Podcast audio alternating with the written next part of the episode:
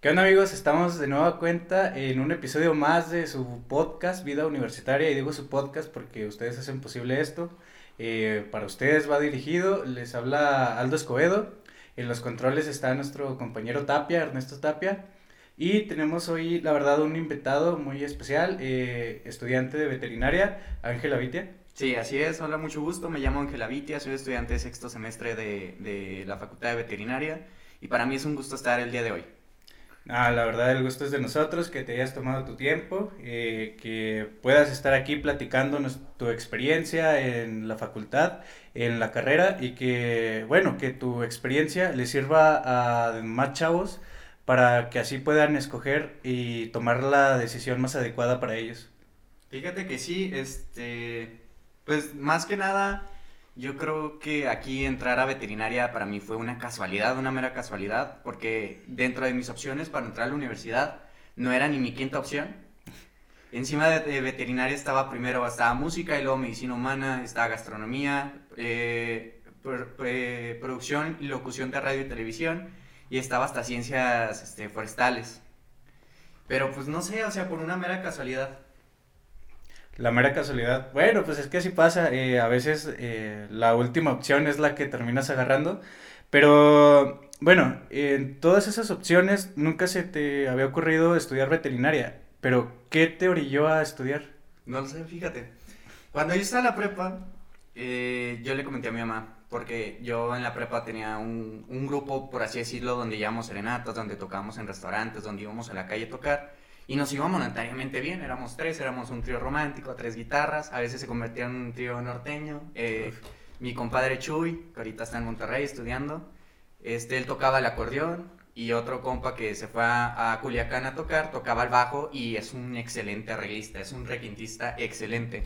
Entonces, pues con ellos fui tomando que por así decirlo tablas, nos íbamos y nos iba bien. dije, ¿por qué no? Me meto a estudiar música, es dirigido a lo que, a lo que quiero, a lo que hago, me gusta. Pero yo le comenté esa idea a mi mamá, de que, oye mamá, ¿sabes qué? Esto fue, no sé, antes, muchísimo antes de, de que empiezan las inscripciones a exámenes, donde empiezas a ver todo este rollo. Fue como, no sé, en febrero de 2019. Le comenté, oye mamá, ¿sabes qué? Quiero entrar a, música. Me dijo mi mamá, ah, no, yo no quiero que entres a música. Y dije, ah, chis, ¿por qué no quieres que entre a música? Pues, o sea, es Tú me dijiste que yo podía estudiar lo que quisiera. Sí, pero música no. Ah, bueno, yo me voy a meter a música, no importa. Si es así, hasta de la casa te vas. Ah, caray. Y dije, ah, caray, pues ¿por qué? O sea, se supone que me vas a apoyar en lo que sea, soy tu hijo, ¿por qué no? No sé, pero música no entras. Ya mi idea quedó ahí, ¿no? Y pues yo seguía la música, este, ahí como que muy metida en mi vida y quería seguir estudiando. Y ya yo por mi parte, este, soy muy autodidacta yo aprendí a tocar guitarra solo.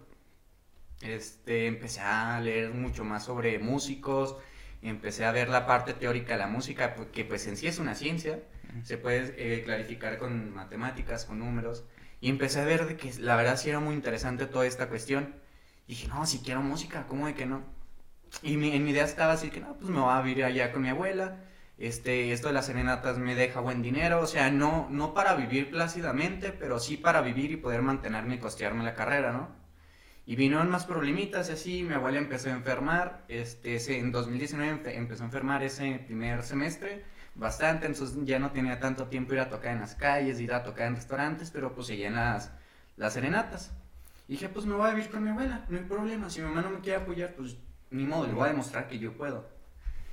Este, tiempo después, eh, ya en los desayunos con la familia, porque todos los hermanos de, mi mamá, todos los hijos de mi abuela, iban a desayunar ahí en la casa de mi abuela para los domingos.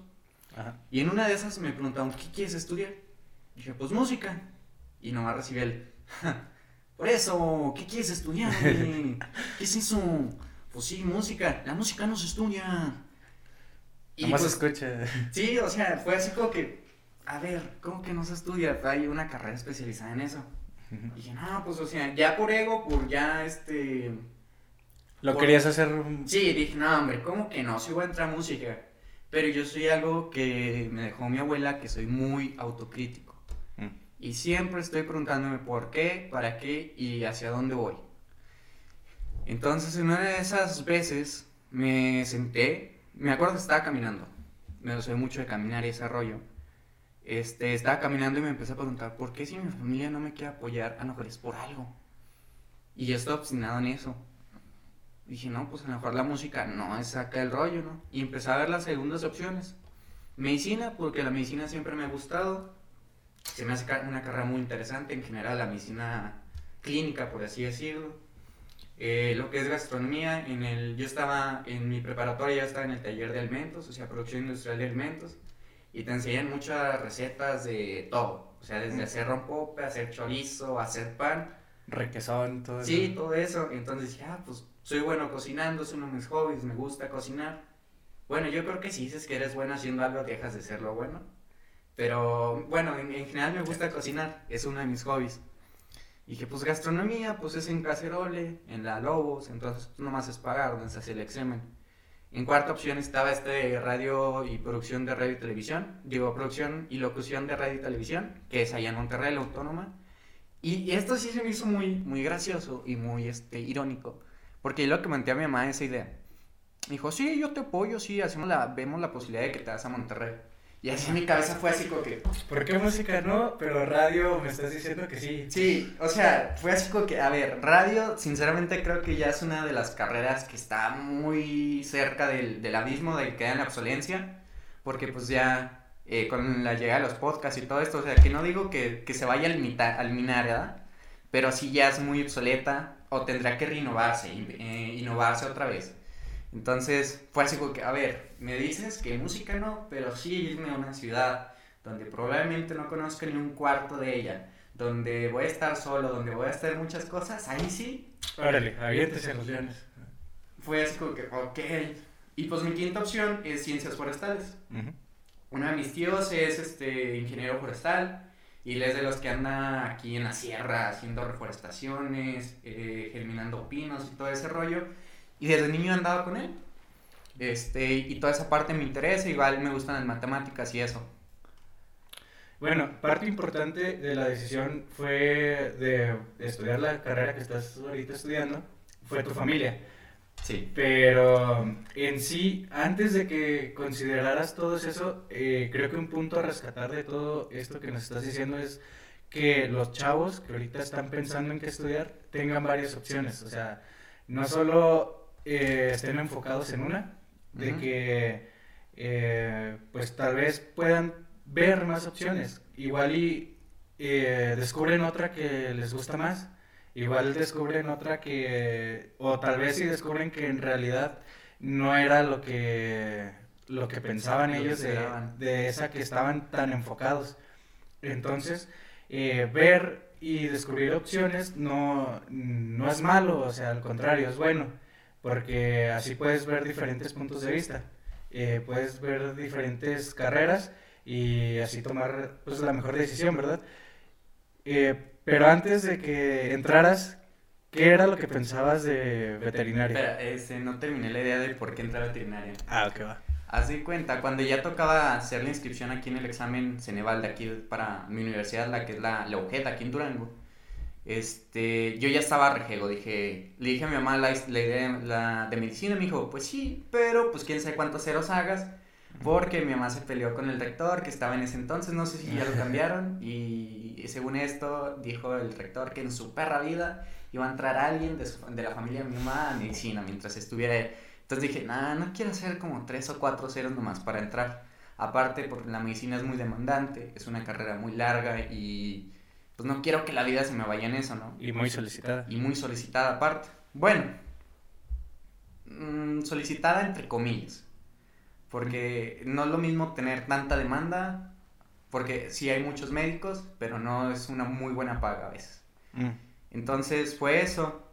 Y yo ya dije, nada, ya no quiero entrar a nada. Eh, me inscribí al examen Ceneval con ganas de no pasarlo.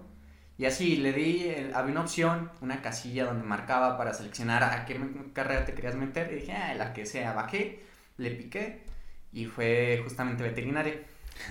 Bueno, vaya, ese es del destino que tal vez eh, después te juega una mala jugada. Chance y le picabas a la de música, ¿verdad? Por accidente. Chance hubiera sido cualquier otra. Hice el examen, no estudié, no repasé nada, no vi nada de los exámenes no hice nada, fui, de, creo que el examen fui hasta crudo, este, lo hice sin ganas de pasarlo y curiosamente lo pasé. Cuando este, revelaron resultados, fui el número 13 de 300. No sé qué tan bien hable de mí o qué tan mal hable del examen, pero quedé en un muy buen lugar y pues entré ahí. Ok, eh, a todo esto fue el examen ya para entrar a la veterinaria, ¿verdad? Sí. ¿Y qué, qué fue era lo que pensabas antes de que entraras a veterinaria? ¿no? Voy a estar con animales todo el tiempo, este, voy a estar, eh, no sé, con los caballos, no sé. No, este, yo tenía, o sea, sí tenía la idea de que obviamente iba a tratar muchos animales, desde establos hasta animales domésticos, como serían perros, gatos, este, no sé, otro tipo de, de animales. Pero yo tenía como que otro tipo de estigma, la, la gente. Porque decía, no, no, o sea, yo soy muy de ciudad. O sea, sí soy de. Sí. Sí sé de rancho y sé de todo lo que. de animales y eso. Pero realmente soy de ciudad. Entonces mi estigma era de que, ah, ¿cómo voy a convivir? Porque en veterinaria. No, digamos que el 70% de los que entran a veterinaria son, vienen de, de pueblos, de ranchos. Son foráneos. Son foráneos, en, en pocas palabras. Este, saludos si no está viendo alguno. Este, pero pues yo decía, no, es que cómo voy a convivir, o sea, de qué voy a hablar con ellos, o sea, no es como que pueda llegar acá con un foráneo y decir, no, pues es que el, otro día yo fui al antro, pues no, evidentemente no. Hablar del commander y cosas así. Sí, o sea, o sea, estúpidamente lo pensaba, pero después ya tratas a esas personas y dices, ah, pues son igual que yo, nomás.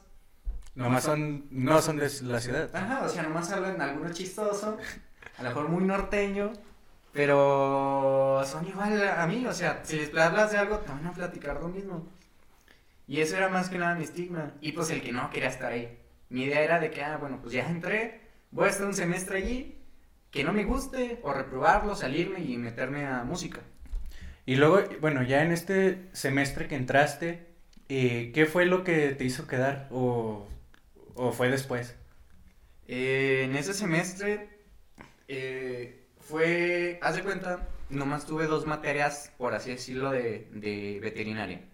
Lo que fue anatomía, anatomía ósea, y lo que fue citología. Citología es la ciencia que estudia las células, y la anatomía pues es todo lo que estudia las estructuras del cuerpo.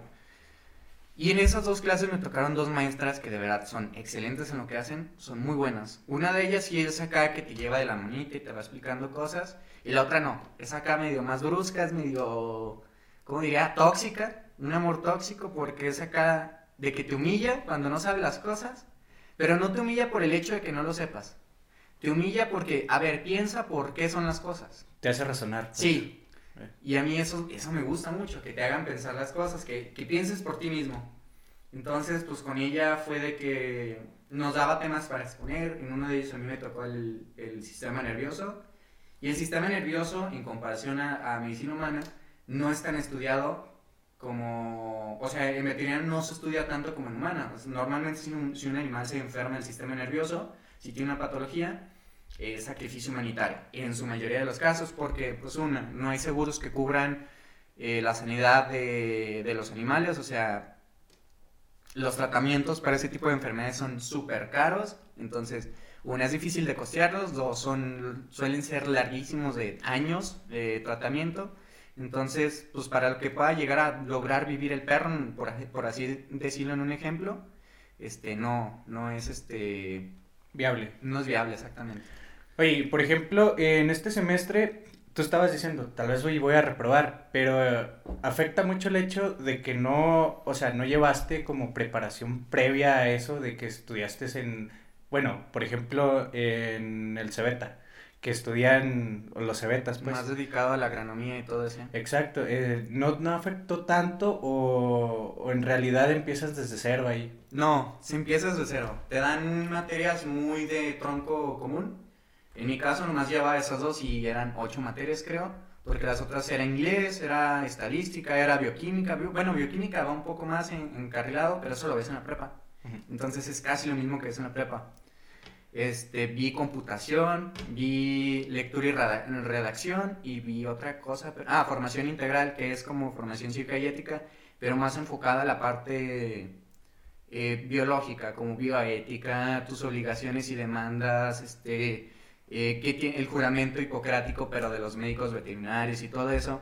Entonces, como que todo eso, todo el primer semestre me lo pasé en barco. No supe, no sabía si salirme o no, no sabía nada de mi vida.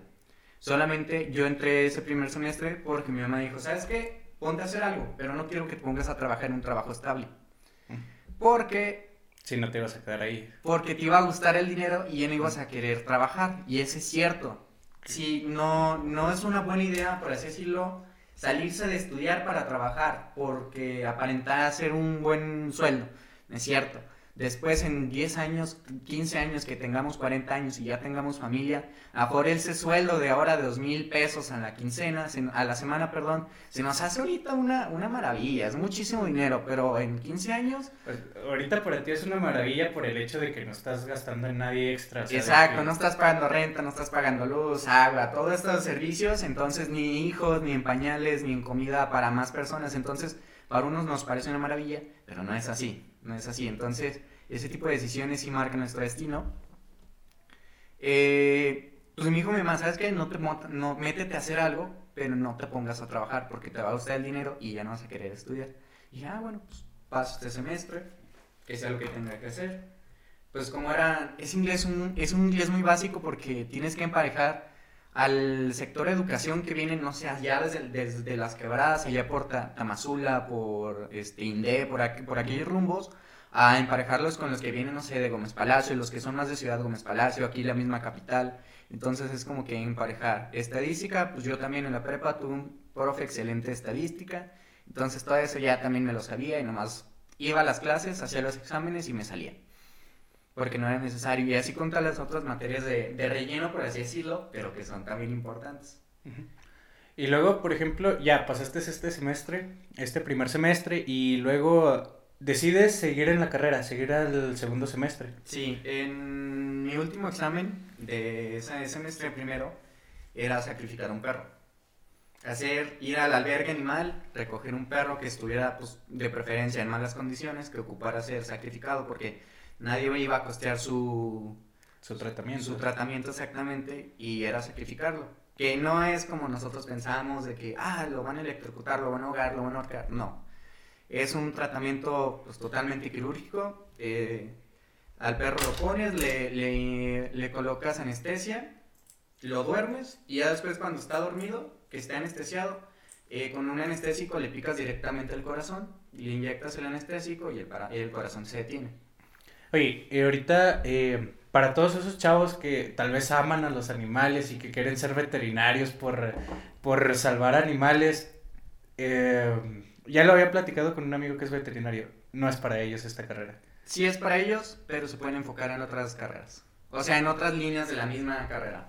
Porque, por ejemplo, con este, el animal estaba muy mal. Tenía un, un síndrome paraneoplásico, que es cuando ya se llena de cáncer, tenía tumores por todos lados, estaba creo que atropellado, tenía raspones. Entonces, lo mejor para el perro para que dejara de sufrir es este que ya no estuviera sufriendo, sacrificarlo. Entonces, con este examen, la, esta doctora que te digo de anatomía, eh, nos enseña primero a canalizar, que canalizar es cuando te aprietan y salen las venitas y inyectas un, un fluido bien endovenoso, ¿no? Este, nos enseña a canalizar. Y supongo, no sé, no tengo ni idea, éramos 15 personas en la mesa. Entonces, 15 personas canalizando al pobre perro. Y luego en otra mesa estaba otra de las 15 personas con otro perro. Eh, supongo que alguien inyectó aire en, al momento de canalizar al perro y el perro cayó en paro. Empezó a, pues, a, a lloriquear y a todo ese rollo. Y pues uno se queda así que, ah, caray. Pues, ¿qué hago? Todos nos, nos hicimos. Y pues, y doctora, ¿qué hacemos? No, pues duérmelo. ¿Quién? Nadie se creía, entonces, no, ¿saben qué? Era, duele, o sea, de verdad sí duele escuchar al perro que está sufriendo y dices, no, mejor no. Yo agarré el bote anestésico, saqué la jeringa, es una jeringa de esas como de pavo, pero no es de pavo, no me acuerdo la medida. Y dije, no, pues ya, ni modo. Le aplico yo el anestésico, se duerme y me quedo así de... ¿Qué estoy haciendo? ¿Por qué estoy aquí? Vuelvo otra vez a preguntarme, porque es que suena mal. Acabas de, acabo de terminar con una vida. Sí, acabo de sacrificar un animal. Aunque estuviera sufriendo y todo eso, es una vida. Y todos volteo y veo que todos están llorando. O sea, yo así de, ¿qué acabo de hacer? Y luego ve la doctora y me dice, bien, hiciste lo correcto. Porque ya venía ella a apoyarnos, porque estaba igual ocupada con el otro perro, porque creo que también les cayó en paro. Y fue así que, no, pues ya continúen con la exploración, con la necropsia. Y terminamos, nos hace nuestro examen de que el examen era, consistía en, a ver, quiero que me encuentres tal estructura en tal parte. Ya, hacías la, la incisión, buscabas la tal estructura. A mí me tocó que me dijera, quiero que me saques las glándulas tiroides y paratiroides, que son las que están aquí en lo que nosotros le llamamos la manzana de Adán. Están aquí en, el Pegaso, la tráquea. Entonces, pues yo las busqué y dice, quiero que las saques, quiero que las despegues sin cortar nada, completas. Ya, es con el trabajo de bisturí y pinzas. Es hacerlo todo muy, muy, muy este, preciso. Porque ahí el perro ya estaba, ya no estaba, pues. Pero, este, de todos eh, modos lo tienes que hacer. Sí, lo tengo que hacer a lo mejor ya con alguien vivo, no, no precisamente retirarle tiroides y paratiroides, pero a lo mejor en algún otro tipo de cirugía lo tengo que hacer, tengo que ser preciso. Y fue de que las encontré y las retiré y ahí yo me di cuenta que era bueno con el bisturí, porque sí se debe tener cierta técnica, a pesar de que es muy filoso el bisturí, se debe de tener habilidad con el, con el mismo, con la misma hoja. Con el pulso, todo. Sí, es tener calma y esto, esto sí me acuerdo y sí me da cosita, es de que como el perro pasa de estar calientito a estar frío. Y se siente horrible, se siente mal, la verdad se siente mal. Y luego en el proceso post-mortem el músculo se queda con energía ATP acumulada y empieza a haber movimientos, espasmos involuntarios. Entonces el perro se mueve y tú asimilas de que sigue vivo, pero pues no, ya no está. Y eso fue difícil yo termino, terminamos esa práctica, empezamos como a las 10 de la mañana, terminamos cerca a las 3. Bueno, y ya pues al final la, esa doctora estaba haciendo los cálculos finales, estaba haciendo sus anotaciones y poniendo la calificación de cada uno. Yo me acerco con ella, estaba parada, se cuenta en la puerta. De, es un laboratorio enorme, es un, pues es un, este, ¿cómo se llama? Un, donde opera, no me acuerdo cómo se llama. Quirófano. Un quirófano. Está en la puerta, yo llego, me paro con mi bata, con las manos todas ensangrentadas, todo sudando, este, cansado, porque pues fue desde las 10 de la mañana hasta las 3 de la tarde aproximadamente. Llego y me paro y lo primero que hago y se me sale es un suspiro de... Así como que, ¿qué estoy haciendo aquí? Y esa doctora yo ya le había comentado mi idea de estar nomás ese semestre en veterinaria y salirme. Porque no quería, a mí no, yo no quería estar en veterinaria. Eh, me dice, ¿sabes qué? Ella no, e, ese, ese rato me preguntó la, la doctora, tú no sabes todavía qué vas a hacer, ¿verdad? dije, no, no, vas no sabes si seguir estudiando aquí o te vas a salir. Y yo, no. Me dice, te voy a dar un consejo, quédate aquí. Tienes talento y tienes algo que muchos no tenemos, simulando evidentemente a los pantalones, ¿no? Dije, eso que hiciste se ocupa muchos pantalones y pudiste verlo con tus compañeros. Entonces, tienes talento y se ve que te gusta esto. Entonces, haz lo que te gusta. Quizás no le ejerzas, pero termínala. Porque a lo mejor te va a terminar gustando. Y fue así como que ese consejo que no pides, pero, que necesitabas. Y fue repensar las cosas de que, pues es que realmente música aquí en, en, Durango por lo menos es este a nivel para ser maestro de secundaria en segundo año para enseñar a tocar la flauta. Realmente. O sea, sí te enseñan todas estas corrientes filosóficas, todas las corrientes musicales. Pero que al, fin del, al final de cuentas no es como que eso lo vas a terminar enseñando a tus alumnos de secundaria. Exacto. No es como que vaya a ser este, un maestro de secundaria en un, en un este, conservatorio de música, no. Entonces, pues lo empecé a pensar, dije, pues a lo mejor si quiero incursionar en la música como tal, este, ocupo un sustento. Y veterinaria lo puede ser. Sí, porque de hecho tengo, bueno, en secundaria tenía muchos profesores que, o sea, daban clases de física y estudiaron algo relacionado a alguna ingeniería, pero en sí cuando podían ellos se ponían a tocar la guitarra ahí enfrente de nosotros. ¿Sí? Entonces, sí, nosotros decíamos, pues... Sí, porque, pues sí es cierto, la música muchos la menosprecian, ah, es que no se ocupa estudiar, sí se ocupa estudiar. Y más para lo que yo hago, yo soy compositor, entonces sí tengo que tener conocimientos de qué estoy haciendo, porque, o sea, soy este, empíricamente. Nunca he tenido maestros, nunca he ido a clases, toda la guitarra la aprendí a tocar yo solo. Entonces es como que sí, a veces compongo y hago cosas, pero no sé qué estoy haciendo. Sí, saber qué estás tocando, sé que es un, no sé, por ejemplo, decir un mi, pero no sé si es un mi sus cuatro, este, con su novena añadida, no sé nada de eso. Entonces, para eso tal vez sí se ocuparía. Pero lo pensé y dije, pues a lo mejor la, es más fácil conseguir trabajo con el título de veterinario y con el título de maestro en educación musical y no sé qué, que es aquí en la Escuela Superior de Música aquí en Durango. Dije, pues no, vamos a seguir, vamos a darle. Sí, cierto, sí me gusta, porque me gusta toda esta parte médica. Yo de, niño veía mucho Doctor House, entonces supongo que de ahí viene todo esto de la, de, la medicina. Y ya vienen los otros semestres, que, ya se van incursionando un poco más y más y más en, en, en esto de materias de la carrera. Oye, y luego, por ejemplo, este, algunas veces los primeros semestres son los más difíciles, ¿no? Y más cuando no, mm, no te sientes cómodo, pues. Pero, por ejemplo, te estaba comentando, yo tengo un amigo, bueno, tengo dos amigos que están, uno acaba de terminar la carrera, Gustavo Enríquez, este, si lo estás viendo, pues un saludo. Este, él literal teníamos nuestro grupito de amigos y eh, en cuanto él entró a la carrera, o sea, dejamos de salir y nos íbamos a su casa a estar dibujando huesos con un pasante y, y pues ya él, él, pichaba los taquitos y nosotros a dibujar, ¿verdad?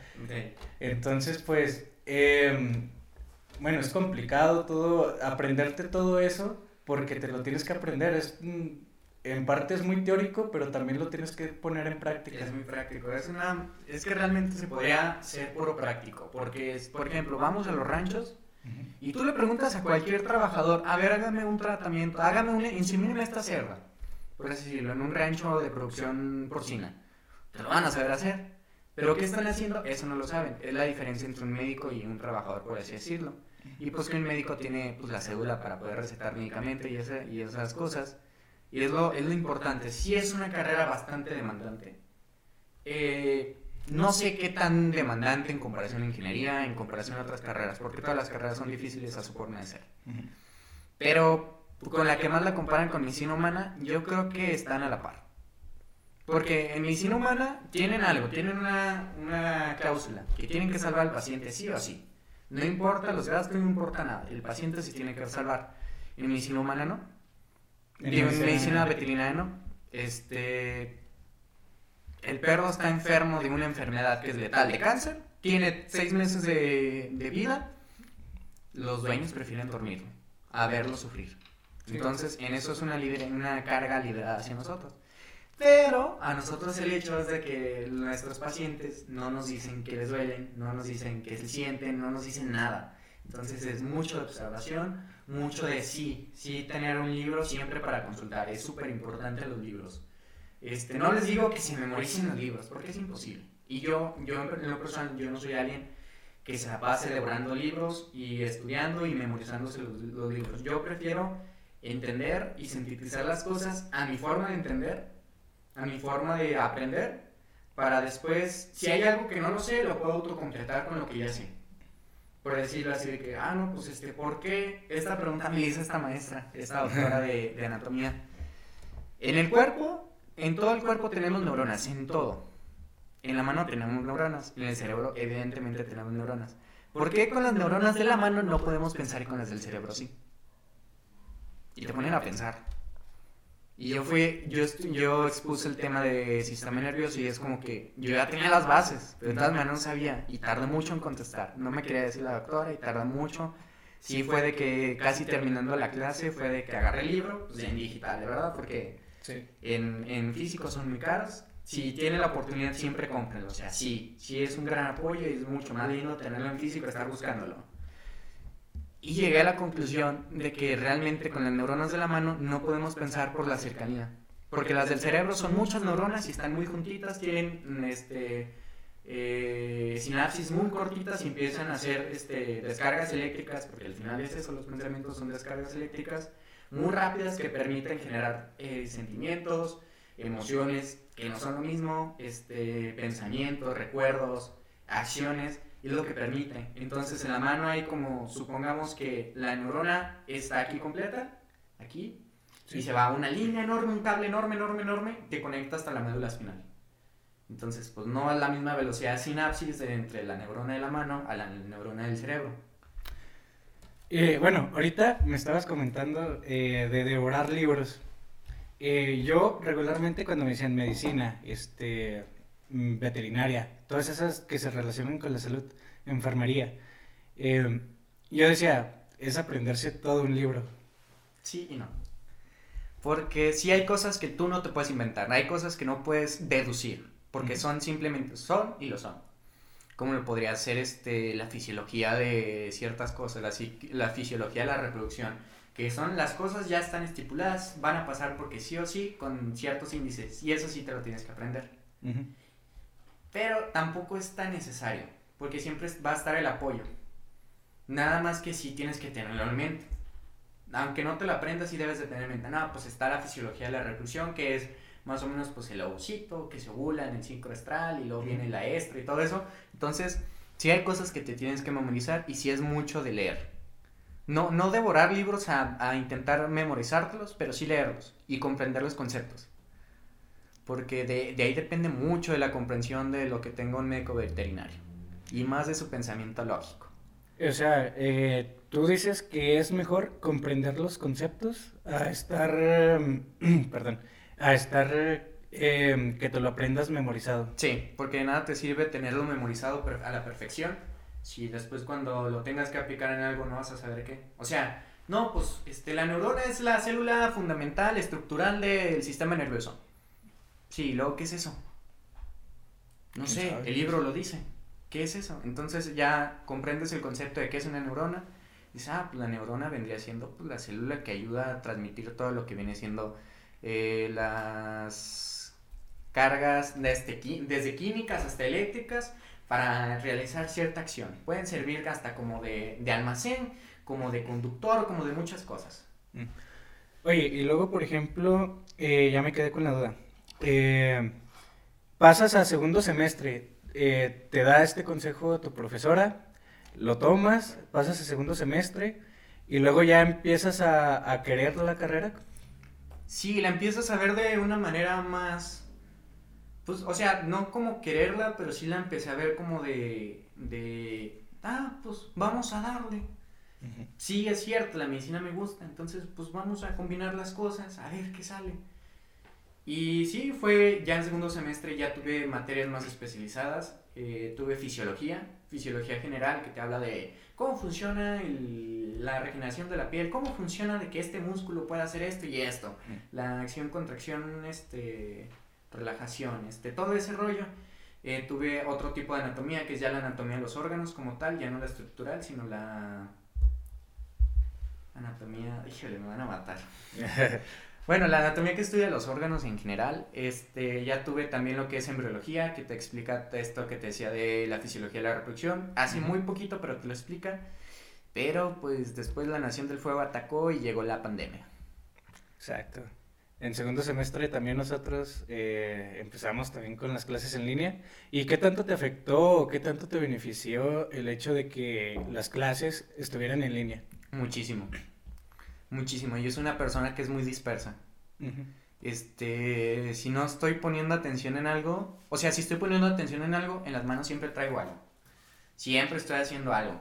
A veces, eh, pues en clases en línea era de que estaba, para no dormirme en las mañanas, en las clases de las 7, de las 8 de la mañana, este, agarraba mi guitarra y me ponía a hacer ejercicios no tocar algo este, como tal, sino simplemente hacer ejercicios para evitar dormirme. Los ejercicios que te ponen para que puedas moverlo, sí. que te puedas mover entre cuerdas. Sí, o sea, para la agilidad de las manos y todo eso. Entonces era como que estaba eh, viendo la clase, pero a la vez como que la parte mecánica de mi cerebro estaba haciendo lo, lo de la guitarra y era para evitar no dormirme, pero soy muy disperso. Entonces de rato a lo mejor podría sí estar poniendo atención y de rato ya en la otra, porque tengo una computadora que tiene dos pantallas. En una pantalla tengo la clase y en la otra ya tenía, no sé, estaba viendo Instagram. O estaba viendo Facebook, o estaba viendo otras cosas. Entonces me, me soy bastante disperso. Y si ocupo como de esa atención de que, hey, aquí, pongan atención aquí. Y si es muy complicado, aparte porque mis carreras es muy práctica y evidentemente no puedo saber cómo es una vaca si no tengo una vaca para comparar y ese tipo de cosas. Y sí es bastante complicado. Entonces, eh, empezaste a, también a trabajar con animales de campo. Creo que eh, se diferencia, ¿no? O sea, puedes trabajar, especializarte en animales domésticos. De producción y de estima, se llaman. Ok, entonces, eh, ¿tú ya tomaste esa decisión o se toma más adelante? No, yo no la he tomado. No sé todavía qué hacer con mi vida. No sé por qué entra veterinaria. No sé qué quiero hacer. Me gusta no sé la, qué hago aquí. Me gusta la parte de investigación en veterinaria. Porque veterinaria es un campo enorme. Veterinaria abarca desde lo que comemos nosotros, la agricultura, hasta la medicina hasta la medicina este, clínica para los humanos, porque muchas de las pruebas eh, de medicina, de medicamentos se aplican en animales. Eh, la pandemia se pudo haber evitado si en China hubieran hecho una ley que prohibiera el consumo de pangolines, que pues al final vino el COVID, el, el SARS-CoV-2 de un pangolín y no de un murciélago como lo pensábamos. Este, Muchos tipos de cosas, ¿no? Este, y la veterinaria, veterinaria se encarga de eso, hasta problemas de parásitos, eh, aquí en México está prohibido comer este salmón. ¿En serio? Sí, no deberíamos de consumir salmón. Pero de todos modos lo... Lo venden, pero no deberíamos de consumir salmón. ¿Y eso en qué afecta al ser humano? Porque el salmón se está acabando, por lo menos el Ah. salmón de esta parte, porque lo traen allá de, de lugares muy fríos como el Polo Norte, Australia, la Antártida a veces, de partes de Japón. Entonces, esos son los que están aquí, por eso es muy caro, pero el salmón nacional no se debe consumir aquí. Ya, ay, y bueno, también ya cuando entras a veterinaria, también caes en cuenta en todo lo, lo que los animales hacen por nosotros, ¿no? Sí, lo ves, y también lo que nosotros hacemos por ellos. Por ejemplo, eh, bueno, ya está de moda eh, ver estos memes de, de la abeja, que si, o sea, si me extingo ya te extingues tú. Sí, y es cierto. Entonces, pues, por ejemplo, eh, ya que estás en, en semestres mm, de la mitad de la carrera, pues, cuarto semestre, eh, ¿qué, qué podrías decir que mm, comparas antes de entrar a, a la carrera que no lo veías de esa manera? que ya ves las cosas de una manera más fría. Porque antes, sinceramente, cuando tú entras, piensas la idea de que, no, es que yo tengo que salvar a todos los perros y los tengo que curar, no importa, yo tengo que rescatar, tengo que poner, por ejemplo, esta idea de los comederos en las calles, de los bebederos.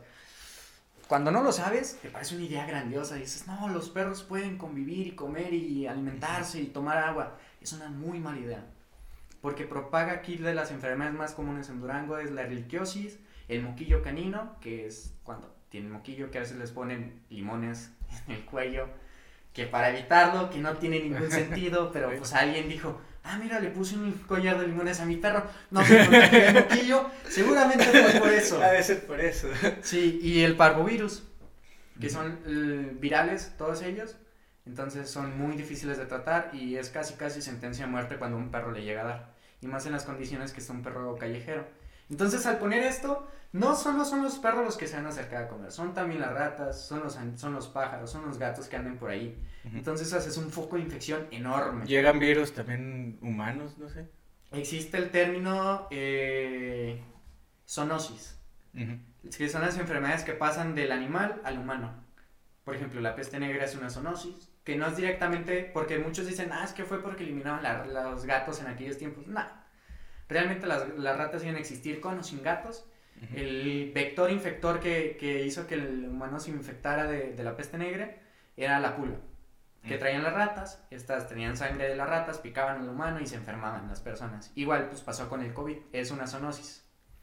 Ok, bueno, ahorita que nos estabas comentando que no era tan buena idea, yo, yo la verdad también lo veía como algo, algo bueno, ¿verdad? De que pues hay que ponerles comida a los perritos para que tengan algo que comer en el día, pero ahorita ya, eh, de esta manera de que nos explicas, de que puede o no estar contaminado el, el perro por algún virus, algo, y contagiar a los demás, o sea, ahí ya no sería nomás uno, contagiaría No, a un montón. Pues toda la parva, toda la parva, toda la manada que esté ahí, toda la jauría de perros que anden juntos, porque pues normalmente los perros son sociables y se juntan para poder sobrevivir. Exacto. Y bueno, em, ¿qué más puedes rescatar de, de estos semestres, en, en- tal vez en línea, pero que te han beneficiado?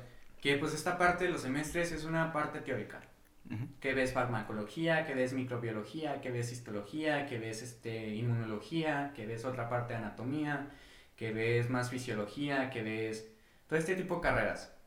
Eh, patologías. Patología sistémica, patología general y patología clínica. Que también esas me las dio una maestra que, uff, excelente. O sea, son de las maestras que dicen, no manches, neta, sí me gusta la carrera. Y pues esta parte teórica, pues no ocupas tanto tener el animal ahí, solamente tienes que comprender qué es tal cosa, qué sirve esta cosa, el medicamento este, cómo funciona, cómo actúa, para qué, qué efectos tiene, qué puede provocar, en qué, en qué animales no aplicar, en qué condiciones tampoco aplicar, entonces eso lo vas viendo. Pero ya vas aumentando la carrera y ya empiezas a tener que tener más práctica. El mismo trato de los animales, que esto es muy importante por lo menos aquí en la Facultad de Veterinaria y Zootecnia, aquí en Durango, eh, tiene su propio rancho, por así decirlo. Tiene sus animales desde porcinos, aves exóticas, vacas, vacas de producción lechera, vacas de producción de carne, tiene caprinos, tiene ovinos, o sea, tiene para, para que el, el estudiante se acerque y tenga manejo con los animales. Oye, eh, perdón que te interrumpa, pero ahorita nos acabas de decir veterinaria y zootecnia, zootecnia, son diferentes, ¿verdad? O sea, eso yo no lo sabía.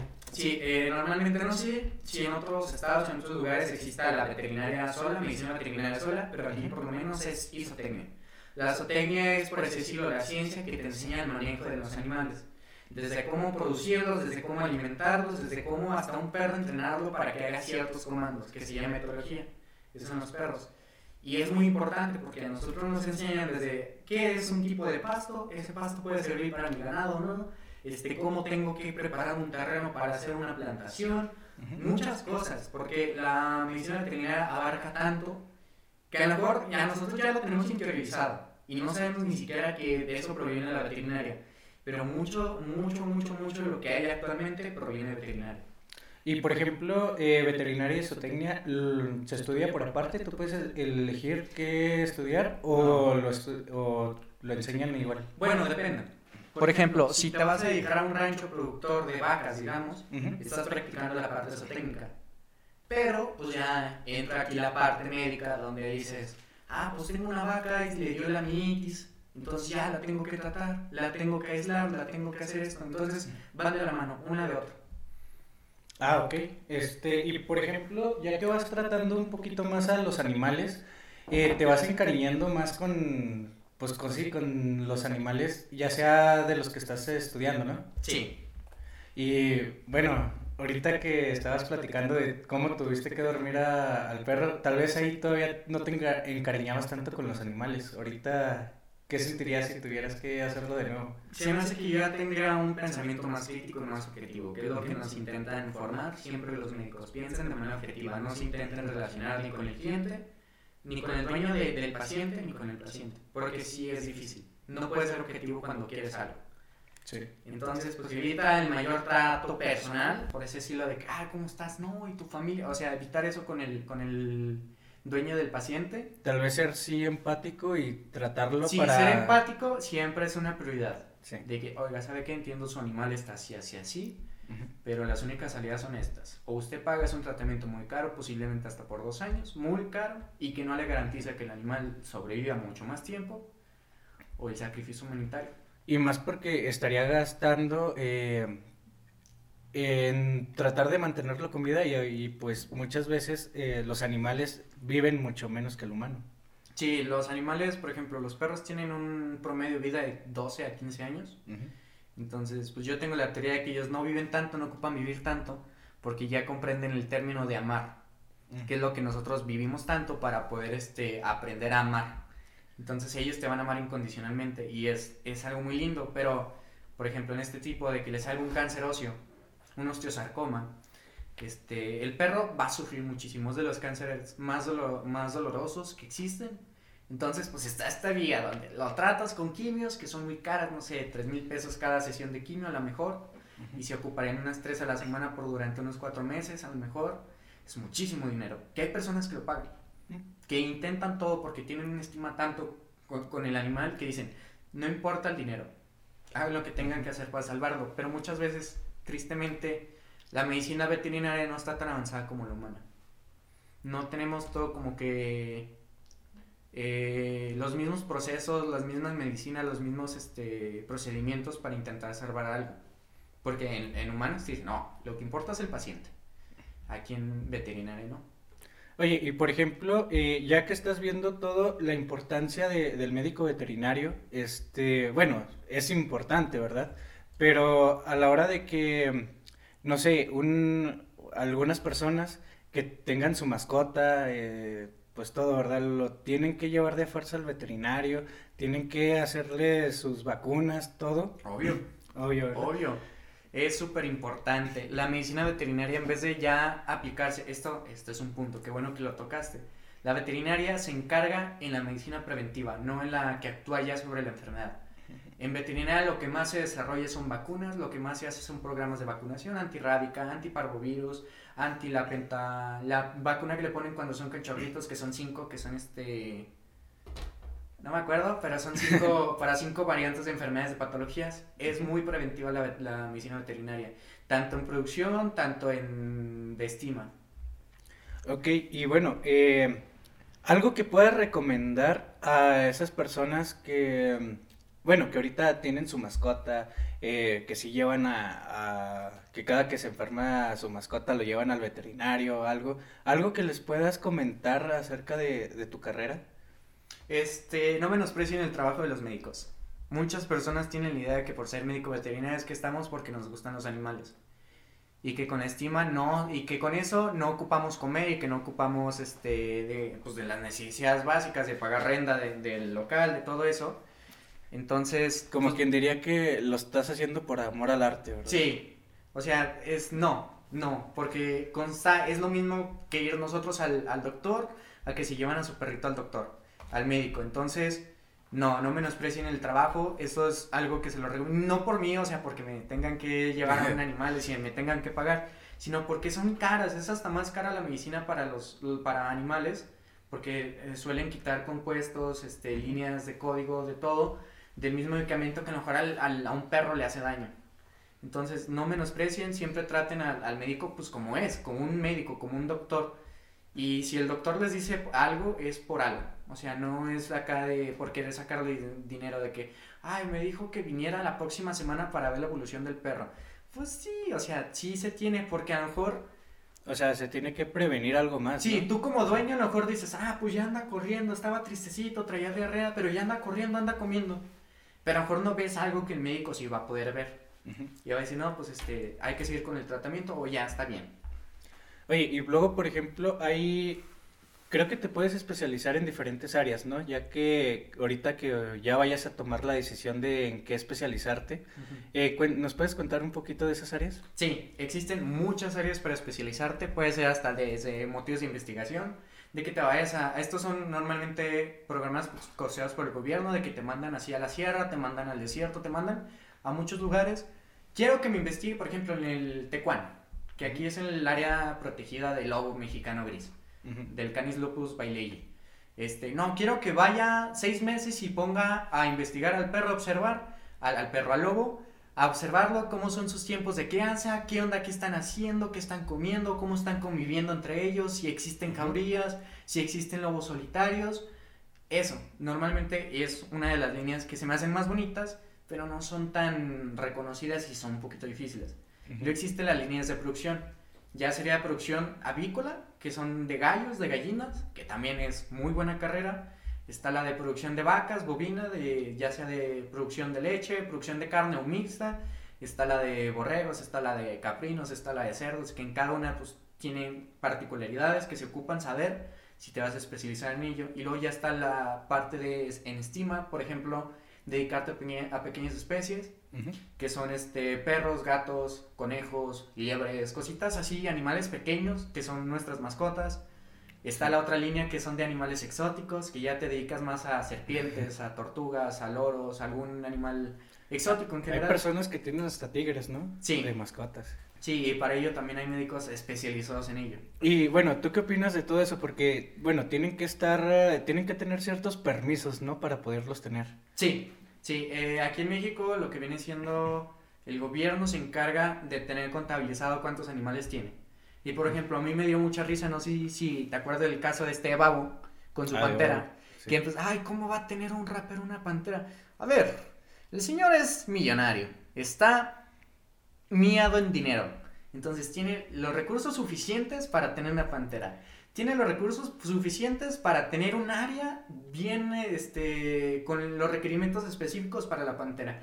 Y tiene los eh, recursos para tenerle un médico de cabecera a esa pantera. Entonces esa pantera está en, en óptimas condiciones. De hecho, bueno, a veces hasta da risa porque los tienen mejor cuidados que en un zoológico. Sí, de hecho sí. Y también los zoológicos. Los zoológicos muchas veces pensamos de que, ay, es para ver los animales. No, los zoológicos son hábitats de experimentación.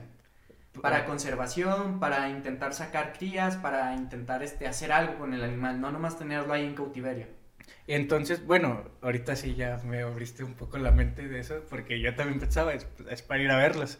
Pero ahorita que, que, lo dices, o sea, tal vez sí los podemos entrar a ver para nuestra entrada solventa los gastos, ¿no? Exacto, muchas veces los santuarios, los acuarios, los zoológicos no trabajan al gobierno, el dinero no los mantiene, ellos se mantienen de, de, honorarios, que es tu pagada, tu, tu entrada, lo que compras adentro del zoológico, algún merchandising, donaciones que dan personas, este, realmente los zoológicos se mantienen de ello, no es como que el gobierno, ah, pues tengan tanto dinero para tal, nada, el gobierno y menos con nuestro tipo de gobierno le importa eso. Entonces, la verdad, los zoológicos, los santuarios y todos los acuarios, este, sí, intenten ir visitarlos, a lo mejor una vez al mes, a lo mejor aunque ya vean que hay los mismos animales, ustedes vayan, esto sirve mucho a la investigación y a que logremos eh, reintroducir especies que a lo mejor ya no están en su hábitat natural, como es el lobo. Y bueno, por ejemplo, eh, protegen mucho a estos animales que están tal vez en peligro de extinción ayudan a que se puedan reproducir de nuevo, ¿no? Sí, ayudan. Por ejemplo, el lobo, en la década de los 1970, hubo una campaña entre Estados Unidos y México para erradicar el lobo, porque era una plaga. Mm. Y estaba acabando con atos ganaderos, estaba acabando con ranchos enteros. Entonces se dedicaron a cazarlos a tal punto donde los quedaron, creo que mil, mil lobos en todo lo que fue este México y Estados Unidos, porque el lobo se extiende aquí desde la, la Sierra Madre Occidental hasta parte de abajo de Arizona, allá en Estados Unidos. Y más porque el lobo mexicano, pues, es, no sé, uno de los, los considero yo de los más bonitos. Sí, eh, aparte de que es endémico de aquí, o sea, no hay más lobos mexicanos en ninguna otra parte del mundo. Entonces, estos métodos de conservación ayudaron a evitar que el lobo se extendiera.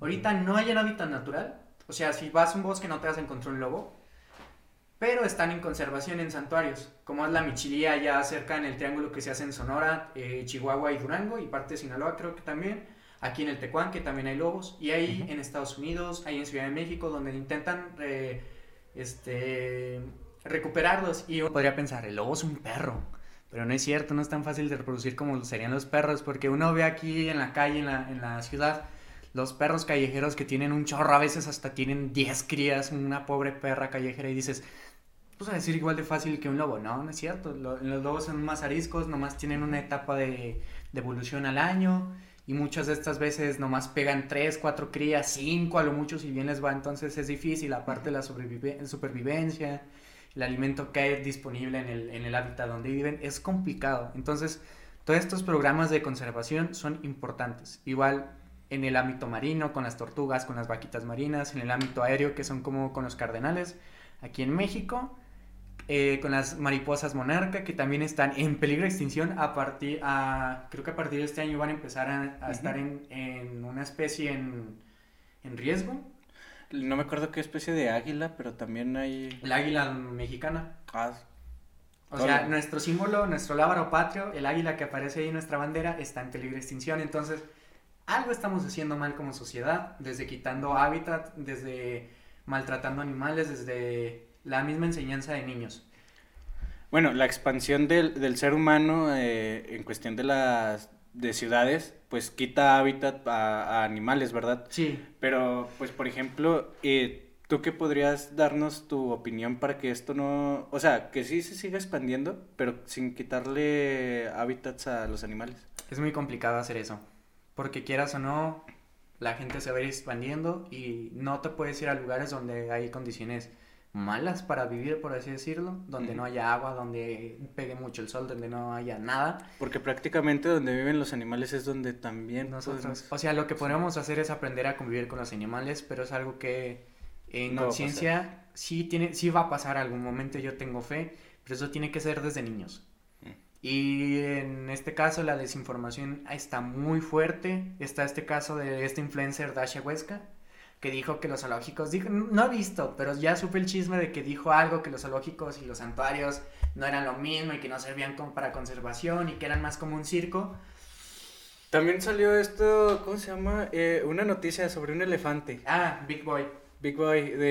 de- del cejón de Arturo Islas Allende. Eh, sí, la verdad no, no me metí tanto a detalle, pero, o sea, sí vi que lo, lo querían meter o sacar de un Sí, zoológico. lo compraron un zoológico que porque estaba en malas, malas condiciones y lo metieron a un lugar donde están las mismas condiciones, a un disque santuario, pero es más con el fin lucrativo del señor que con el fin de ayudar, que está bien, se puede, se puede hacer un equilibrio entre las dos cosas, en que tú termines ganando y terminas ayudando, pero es que en el pedir está el dar, por así, por así decirlo, este malinforma muchas veces. El señor hace buen trabajo cuando se dedica a hacer su trabajo, pero cuando se dedica a hablar de más, ya desinforma a la población y hay problemas y hay este tipo de cosas. Este, no está bien, no está bien, este, también hay que ser conscientes de que si no sabemos de algo, ¿para qué hablarlo? Eh, también, o sea, y esto, esto lo ves en veterinaria así por encimita, porque hay carreras que se especializan más en eso, como es la biología Sí. la biología en sí, y pues uno lo ve así por encimita por esta parte ética, que te enseñan estas formaciones integrales que te digo, que son formación cívica y ética, pero para veterinarios, que te explican, no, pues este, el, el código hipocrático de aquí de los médicos veterinarios es este, tal, tal y tal y tal. Entonces, todo esto lo ves por encimita, pero igual te puedes dedicar a ello, a la concientización, a ser este divulgador, como lo pueden ser ustedes existen muchos divulgadores. Este, está Random Rojo, está Pregúntale al biólogo, está este, un señor que trae, es, siempre usa un sombrero de copa y unos lentes negros, no me acuerdo cómo se llama, creo que el señor sombrero se llama así. Y son divulgadores muy buenos, Sí. pero pues que tristemente no tienen el mismo alcance que otras que estos otros influencers. Y bueno, eh, es importante el, el dar a conocer información y información concreta, ¿verdad? Bueno, información verdadera. Sí. Entonces, pues, eh, creo que ahorita lo que nosotros tratamos de hacer es, pues es eso, estar dando información eh, verdadera acerca de, de nuestras carreras. Eh, ¿Algún consejo que les quieras dar a todo, eh, a todos esos que están pensando en estudiar veterinaria o que tal vez nos están escuchando porque la tienen como, como una opción? Déjense llevar, déjense llevar por las cosas, al final habrá cosas que evidentemente no, le- evidentemente no les gusten, como sería la- esta parte de los sacrificios, de las necropsias, de las exploraciones, de que a veces tengas que ir al, al albergue a ver, a hacer una, a hacer una este, estimación este, poblacional en el albergue, hacer cualquier cosa. Y vas a ver mucha tristeza, vas a ver mucho dolor. Y también hay que entender que no somos lo suficientemente capaces de poder eh, sanar todo esto porque no tenemos o no tenemos los recursos económicos o no tenemos la forma de hacerlo. Hay veces de que a veces ves un perro en la calle que te empieza a seguir y dices, ah, no manches, me lo quiero quedar, pero muchas veces no es así y te sientes mal, o por lo menos yo me siento mal. Entonces hay que entender de que si les gusta la veterinaria hay que tener en claro muchas cosas. Que no es así magia, que sea fácil, acá dulces, colores, como lo, como lo hacen creer. No, es una carrera difícil donde se tiene que sufrir bastantes cosas. Oye, por ejemplo, algo que sí, la verdad se me olvidó preguntarte. Este, un veterinario, después de que vayas a egresar, ¿tienes que poner tu consultorio o puedes ir a, a algún lugar a trabajar? ¿Dónde, dónde trabaja regularmente un veterinario? Un veterinario puede trabajar desde, por ejemplo, en Lala, en, la- en un rancho, en un hato ganadero, en, en las vacas, si te gustan las vacas, o si eres bueno, o si tienes, o tuviste suerte, puedes trabajar hasta en una secretaría, Mm. haciendo leyes, legisla bueno, no leyes, sino aprobando cosas, este, haciendo programas, haciendo este tipo de cosas. Puedes trabajar hasta en una escuela educando en esta parte de ecología, de biología, de, de hasta mismo en la misma facultad puedes enseñar, puedes dedicarte a trabajar en un zoológico, puedes dedicarte a trabajar hasta haciendo comida, siendo un productor para vender a carnicerías, puedes dedicarte a hacer tu, propio, a tu, tu propia clínica, que es un poquito difícil hacerte de clientes, pero no imposible, es como todo, se empieza poquito a poquito, es tener cons- constancia y paciencia. Y pues el veterinario puede terminar hasta trabajando en una farmacéutica, proba- haciendo pruebas en animales, Este, que, a ver, aquí está un tema importante porque es, ah, es que porque experimentan en animales. Eh, bueno, también eso... Hay ciertas cosas. Yo estoy de acuerdo en que, por ejemplo, en, en medicina para los mismos animales y para los humanos, es importante experimentar. Mm. Siempre. Pues la vacuna del COVID no... Sí, sí, son ratas. Es la primera eh, especie donde se probó. Ujú. Este, pero ya hay otras donde no vale la pena experimentar, así como el maquillaje, como a veces este experimento que hicieron de Laika, del Sputnik, Eh, en Rusia que la mandaron al espacio, fue un gran avance. Pero qué tan ético lo sé, no lo sé, eso depende de cada quien. Bueno, por ejemplo, la ética, pues, por ejemplo, no sé si viste el corto de, obviamente creo que lo viste, el corto del conejito que, Sí. que experimentaban con él, ¿verdad? Eh, pues eso, no sé, la verdad, para las empresas creo que les beneficia, pero pues al final de cuentas no sé qué tan ético sea. Ese es el problema, que muchas veces no lo hacen con el proceso de ser, simplemente con la investigación, de que Ujú.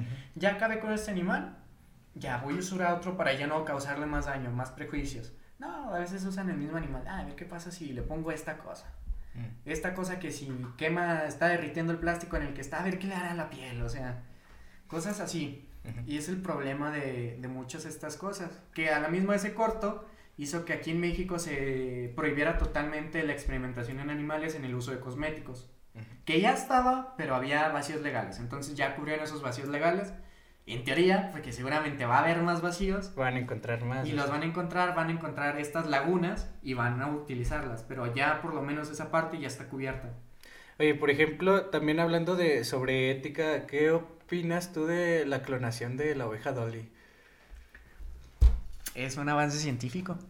Pero estuvo bien, estuvo mal, este, Es que... hacerlo con esa oveja. Creo que a partir de cierto tiempo dejaron de hacerlo, ¿no? Sí, porque los, los costes eran muy difíciles para investigación y creo que, eh, no me acuerdo si era Rusia o era ya la Unión Soviética o misma Alemania, no me acuerdo cuál de estas tres, eh, detuvieron los fondos, entonces lo tuvieron que dejar de hacer. Bueno, esto ya fue divagación personal mía, este, pero bueno, Pero, o sea, sí, porque de ahí, sí, es que esto mismo nos va a ayudar muchas cosas, porque a lo mejor podemos recuperar especies que se extinguieron hace poquito, con, conservando su ADN, que pues así hicieron Jurassic Park y... y terminó mal. Y terminó mal, entonces no sé qué tan buena idea podría ser esto. En conclusión, no clonen dinosaurios. Este. Bueno, este.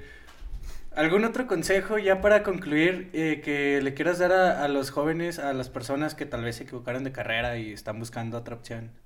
Si sienten que no les gustan, no lo hagan por la obligación de sus papás. Busquen su propia felicidad. Esto sí se los digo. Este, en mi caso, eh, ¿En qué- ¿Con qué derecho lo dices tú? ¿con qué la derecha le digo yo? O sea, yo, mi, mi mayor sueño es la música, sí. Sí. Sí, pero espero algún día poder combinar estas dos. Y no me limito a que, ah, es que como nomás me gusta la música, no voy a hacer nada más que se limita a la música.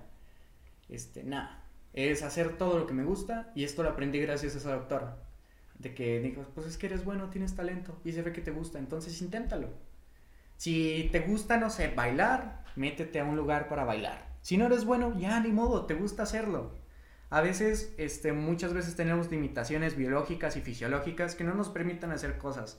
Yo no puedo ser el récord mundial en 100 metros porque me faltan como 30 centímetros de altura, ser de un color más oscurito, tener una zancada más larga y estar hipermusculoso.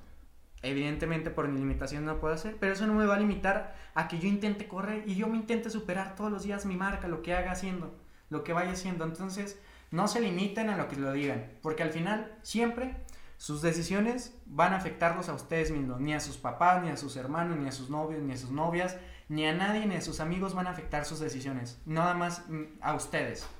Y pues bueno, mientras no afecten a alguien más, hagan lo que les gusta. Así de simple. Bueno, creo que con. Bueno, creo que creo, quedó más que concluido este episodio con tus comentarios. Eh, no me queda más que agradecerte por el tiempo que nos brindaste a No, venir a hombre, hablar para, aquí. mí, para mí es un gusto estar aquí. No, en serio, eh, esperamos tenerte de vuelta, tal vez con para más episodios. Este, igual vamos a dejar tus redes sociales para que si gustan te puedan contactar. Claro, claro que sí. Este, mi Facebook personal es Ángela Vitia, con acento en la A de Ángel. Y en Instagram, que es la que más uso, es Ángel Verga, con B de burro. 13.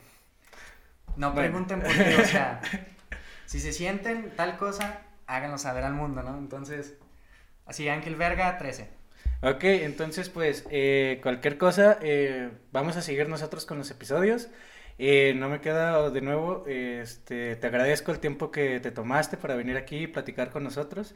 Eh, agradeciendo también a Tapia que está ahorita en los controles. Y bueno, yo soy Aldo Escobedo, este fue su podcast Vida Universitaria y nos vemos en el siguiente episodio.